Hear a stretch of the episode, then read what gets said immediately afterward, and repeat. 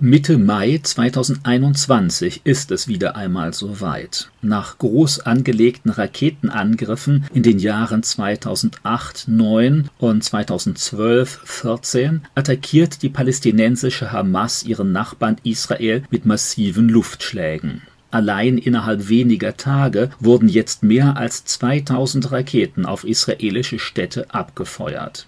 Die radikal-islamische Hamas hatte 2007 im Gazastreifen die Macht an sich gerissen und regiert dort seither quasi diktatorisch. Das offizielle Ziel der Terrororganisation ist die Tötung oder Vertreibung aller Juden aus der Region und die Auslöschung des Staates Israel. Dazu ist ihnen fast jedes Mittel recht. Gezielt positionieren sie die Abschussbasen ihrer Raketen in Wohngebieten und richten ihre Leitstellen in Wohnhäusern ein.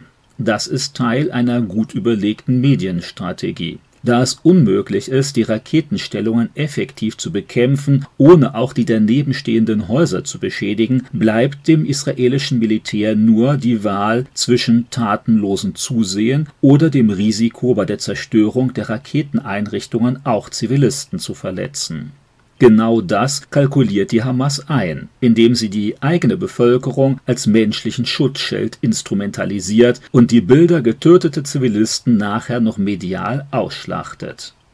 Finanziert und unterstützt wird die Hamas vor allem aus der arabischen Welt. Mehr als 1,5 Milliarden Euro kamen bisher beispielsweise aus Katar. Auch die Türkei unterstützt die Terrororganisation massiv, um die Region weiter zu destabilisieren und die eigene politische Macht auszubauen. Mehrere Millionen Euro werden jährlich aber auch allein in deutschen Moscheen zur Unterstützung der Hamas gesammelt. Ein großer Teil der Waffen und der Raketen erhält die Hamas aus dem Iran, der offiziell noch immer das Ziel verfolgt, den Staat Israel auszulöschen. Um dieses Vorhaben durchzusetzen, unterstützt und organisiert der Iran islamische Terrororganisationen in Syrien, im Libanon und eben auch unter den Palästinensern.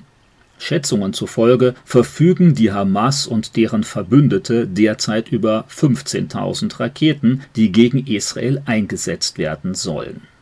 Beängstigend ist die religiös-politische Gewalt, die von den in Deutschland lebenden Unterstützern des Hamas-Terrors ausgeht Insbesondere Muslime beschimpfen und bedrohen hier lebende Juden, die offensichtlich mit der Politik des Staates Israel nicht das geringste zu tun haben.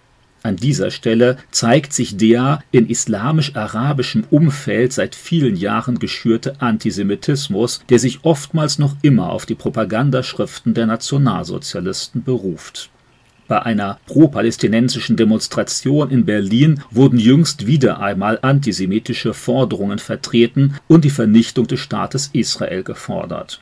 Mit offener Gewalt gegen die Ordnungskräfte beteiligten sich hunderte arabischer Jugendlicher und Linksextremisten. Dabei wurden 93 Polizisten verletzt, 59 gewalttätige Demonstranten wurden festgenommen. Auch in anderen deutschen Städten wurde lautstark gegen Juden und gegen Israel demonstriert. Auch hier insbesondere von Linksextremisten und von arabischen Jugendlichen. Aufgrund massiver Drohungen mussten Synagogen und bekannte Juden unter Polizeischutz gestellt werden. Die Terrorangriffe der palästinensischen Hamas waren auf den Demonstrationen hingegen kein Thema es gibt wenige Regionen der Welt, die öffentlich so massiv und langfristig unterstützt werden wie die Palästinensergebiete. Allein aus der EU bekommen Palästinenser jährlich rund 690 Millionen Euro.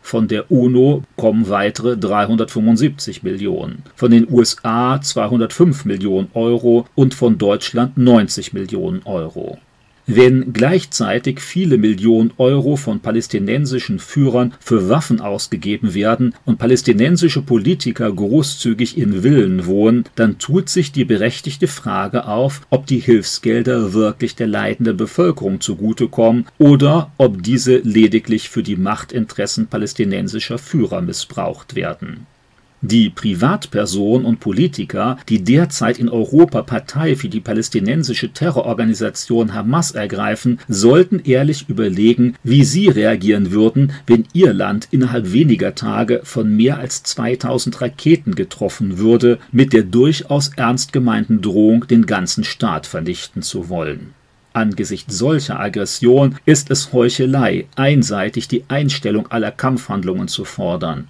Schon bei nur einem Terroranschlag drohen europäische Politiker sonst gewöhnlich mit der ganzen Macht des Staates. Christen sollten angesichts der neu aufflammenden Gewalt im Nahen Osten um Frieden beten, den am Ende nur eine gemeinsame Ausrichtung auf Jesus Christus bieten kann. Auf allen Seiten braucht es Vergebung und einen wirklichen Neuanfang bei den weithin verhärteten Fronten und dem geringen Interesse der politisch-religiösen Scharfmacher unter den Palästinensern, aber leider auch unter einigen nationalistischen Juden, rückt Friede erst einmal in weite Ferne. Wenn Menschen aber ihre politischen Interessen zurückstellen und bereit sind, sich wirklich von Gott verändern zu lassen, dann gibt es echte Hoffnung. Ganz deutlich müssen sich Christen natürlich gegen jeden Antisemitismus und Judenhass stellen, der derzeit auch in Deutschland wieder deutlich häufiger zu hören ist.